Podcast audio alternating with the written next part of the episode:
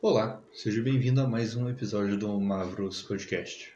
Bom, é, caso eu não tenha falado nos episódios anteriores, ah, eu acabei reencontrando a minha gata que é ficou sumida por 504 dias. Então, qualquer barulho ou coisa estranha que vocês ouvirem sendo derrubada, provavelmente é ela. Mas não se preocupe, ela está muito bem, ela só está destruindo as coisas no meu apartamento. Eu fico feliz com isso. É melhor do que achar que ela estava morta. Bom, recentemente eu estava pensando no que gravar para esse episódio em si. Primeiro episódio de maio, afinal.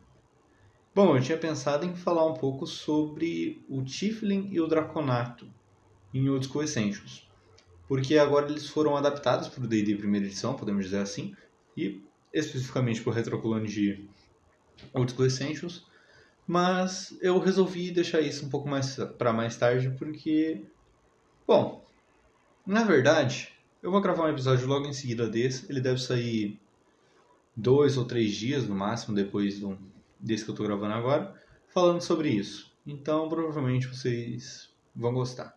Eu vou dar todas as minhas opiniões, o que eu achei das mecânicas e também eu vou falar um pouco do que mais a gente teve de conteúdo novo, desde monstros até mesmo, como eu poderia dizer, equipamentos, podemos dizer assim. Porque não tivemos apenas armas e não apenas armaduras, mas equipamentos também no geral. Alguns deles repetidos da primeira Carcass Crawler, mas tudo bem. Bom, o assunto do vídeo de hoje é Flash and Blood. Faz um tempo que eu queria falar sobre isso, que eu participei de dois campeonatos. Apesar de não serem campeonatos muito grandes, campeonatinhos de loja no caso, não serem nem armories, eu participei de dois campeonatos de Flash and Blood, e nos dois eu consegui ficar em segundo lugar. Eu poderia ter ficado em primeiro, mas eu sou burro e sempre acabo esquecendo dos dragões da Dromai. Enfim. É, Além disso, eu queria falar também um pouco sobre algumas mudanças que a gente teve recentemente no Flash and Blood, como novos heróis que não podem mais ser utilizados no formato Blitz, e também o PF agora sendo tendo sua própria listinha de regras para oficiais para torneios. Então, vamos lá. Espero que gostem do episódio de hoje. Se gostarem, considerem compartilhar o podcast, nos avaliar no Spotify e compartilhar com seus amigos. Bom, Recentemente eu fui nesses dois campeonatos, como eu tinha dito, e eram campeonatos para treinar iniciantes no geral. Eu percebi que a maioria das pessoas lá sabia jogar já, apesar de não terem tanta experiência quanto eu, porque eu comecei a jogar o, o Fábio dois meses antes de chegar no Brasil, o pessoal um pouco mais novo, mas relativamente joga, jogaram bem. Inclusive um amigo meu que joga Fábio estava lá também. Então acabou sendo uma experiência divertida. A experiência é bem parecida com um campeonato de Magic de Pokémon. Eu não vou dizer que é parecido com um campeonato de Yu-Gi-Oh! Porque eu nunca cheguei a jogar. Mas parece que a comunidade do Flash and Blood, talvez por, ter, por estar se iniciando agora, ela tem um pouco mais de vida. E ela quer sempre saber como ajudar o próximo. Então eu acabei gostando bastante, mais do que eu gosto normalmente de campeonatos comuns como T2 que eu jogo no Magic, ou Pokémon mesmo que eu jogo Standard também e acabou sendo bem divertido. No geral, as partidas foram um tanto quanto demoradas, porque, bom, é, o pessoal está iniciando e tudo mais. Ninguém no Brasil é profissional, vamos ser bem sinceros, no Flash and Blood. Eu mesmo não sou profissional, só conheço um pouco mais. Sou um cara que queria ter feito a prova para juiz, mas é só prologista por enquanto. E acabou sendo algo bem divertido. Bom, vamos lá. Em relação às novas Living Legends, que são as lendas vivas do, do Fábio, a gente teve duas modificações. Que é o seguinte: a Living Legend, para quem não sabe, é uma, um sisteminha do Fábio para não ficar passando uma moto. Toda vez que eu vou gravar um episódio de podcast, passa esse mesmo filho da puta com a moto. É um sisteminha do. É um sistema do Fábio para poder manter o jogo equilibrado. No Five a gente não tem uma rotação igual no Magic ou no Pokémon, então ele acaba sendo um tanto mais difícil de balancear se a gente seguir um negócio meio Yu-Gi-Oh! que vai ficar banindo todo mundo. Tem alguns banimentos, é claro, no, no jogo, mas no geral não temos muitos banimentos. Bom, os heróis que acabaram se tornando Living Legend agora foram a Icelander, que é uma maga de gelo. ou feiticeira. Eu considero como maga, porque eu tenho sido wizard, então eu considero como mago. E o Oldhim, que ele é um guardião, que seria tipo um paladino, trazendo para os termos de D&D e do RPG no geral, focado em neve e terra, se eu não me engano. Ele é gelo e terra no geral. Foram os novos Living Legends. O que significa isso? Significa que não compensa montar um deck dele pro formato Blitz, até porque eles já estão no, no ranking que não podem ser utilizados em campeonatos, você ainda pode usar ele casualmente. Dificilmente alguém vai querer que você use eles casualmente, pelo menos no Blitz. Porque se o bicho já foi. já alcançou o status de não poder mais ser utilizado em campeonatos, provavelmente ninguém vai usar ele. Isso é bom ou é ruim? Bom, é ruim para quem quer jogar competitivamente. É bom para quem quer montar um deck dele avulso. Você vai montar o deck as cartas vão estar relativamente mais baratas, principalmente as de Guardião Elemental, porque o único Guardião Elemental que a gente tinha era o Odin. E a Islander eu suponho que a mesma coisa aconteça, pelo menos as cartas que vão no Blitz. As cartas que vão indo construído também vão continuar sendo utilizadas, até porque o, o é, na verdade o Odin ele tá quase também chegando no nível de ser banido do Blitz via Living Legend, mas tudo bem. Bom, já em relação a Islander, ela, no geral, não é um herói muito bom, pelo menos ao meu ver. Ele é, ele é um dos melhores que a gente tem, mas ele está em terceiro lugar ainda na listinha ali, então talvez daqui uns dois campeonatos, dois ciclos de campeonatos, ela já seja banida. Mas eu acho difícil ser tão rápido. E é bom que o preço das cartas acaba caindo e tudo mais, e você consegue pelo menos colecionar elas. Agora, em relação a competitivo, eu recomendaria, caso você queira montar um deck de Fab para jogar pelo menos os campeonatinhos, os seguintes heróis, que são os heróis mais. estão mais lá embaixo, que é o Arachne.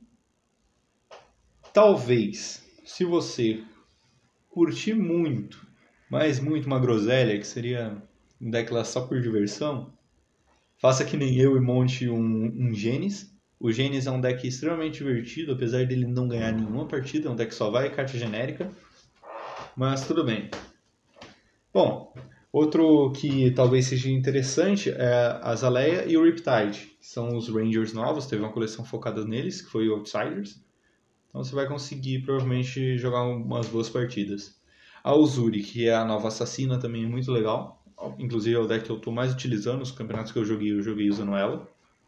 É um deck extremamente divertido, tem uma mecânica estilo ninjutsu que você troca o seu ataque para outro ataque e tudo mais. É que no Magic a gente tem o ninjutsu, eu esqueci de explicar, que ele é meio que assim, você paga o custo de mana, e daí você troca um, um atacante que você está fazendo, está fazendo um ataque com a criatura, você paga o custo de mana de ninjutsu da, da criatura específica, você troca ela por outra criatura que vai bater no lugar dela. E é assim que funciona.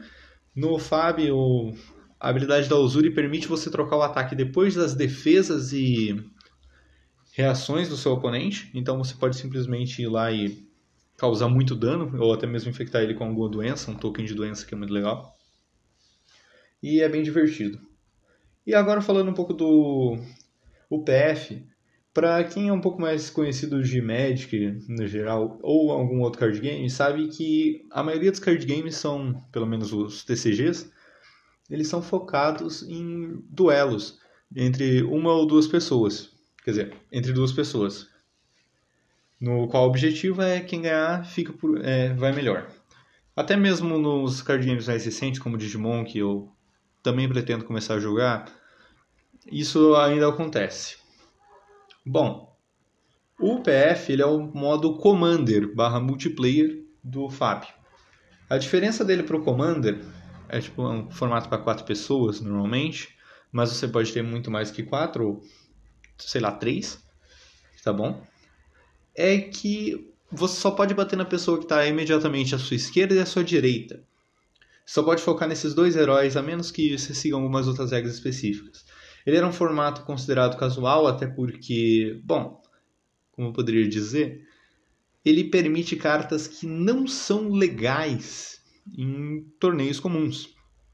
Tipo, por exemplo, o Natal de Merda, que é o Cheat Xman que ele troca, você troca a carta de cima do, você coloca um, você coloca uma Cracked Bulbo, que é uma carta praticamente inútil, no deck de algum herói. Você pode pôr no seu próprio deck ou no deck do oponente. Isso vai ser uma coisa no mínimo engraçada. Ele é uma promo de Natal, ela não é válida em formatos competitivos, eu tenho uma delas, que era da época da temporada de Natal do dos Armories, eu tenho uma aqui e ela não pode ser utilizada em nenhum outro formato, exceto o casual ou o PF. E o PF é muito divertido agora, principalmente, porque ele está meio que permitindo torneios de UPF.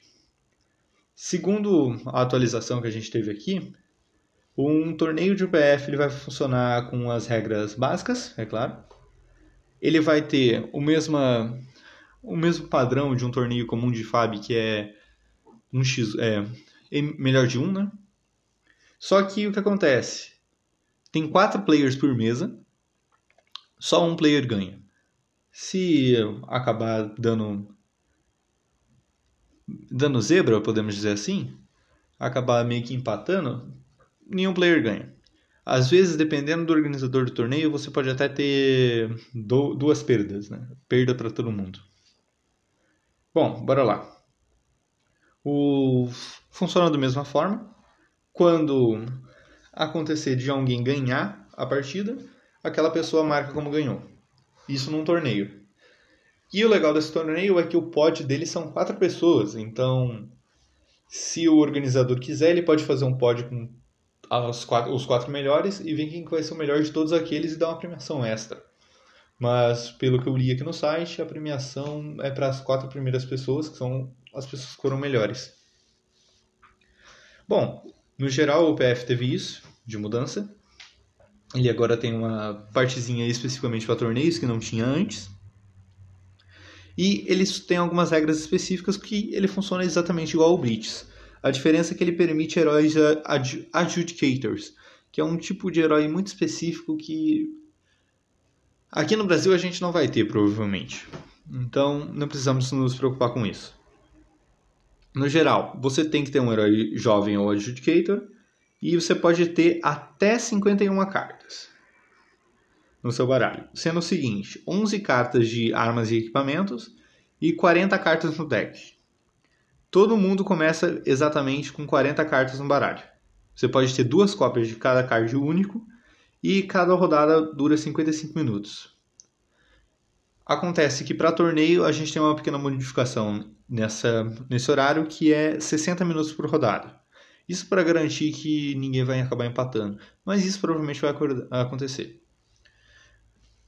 Formatos multiplayer são extremamente divertidos em qualquer card game, eles acabam se tornando mais um board game do que uma competição em si. É um negócio extremamente engraçado. Para quem já jogou Commander, eu não cheguei a jogar o PF ainda. Eu vou jogar com o meu deck de mercador, provavelmente. Eu só estou esperando chegar algumas cartas novas que eu me, me, me desfiz de algumas delas.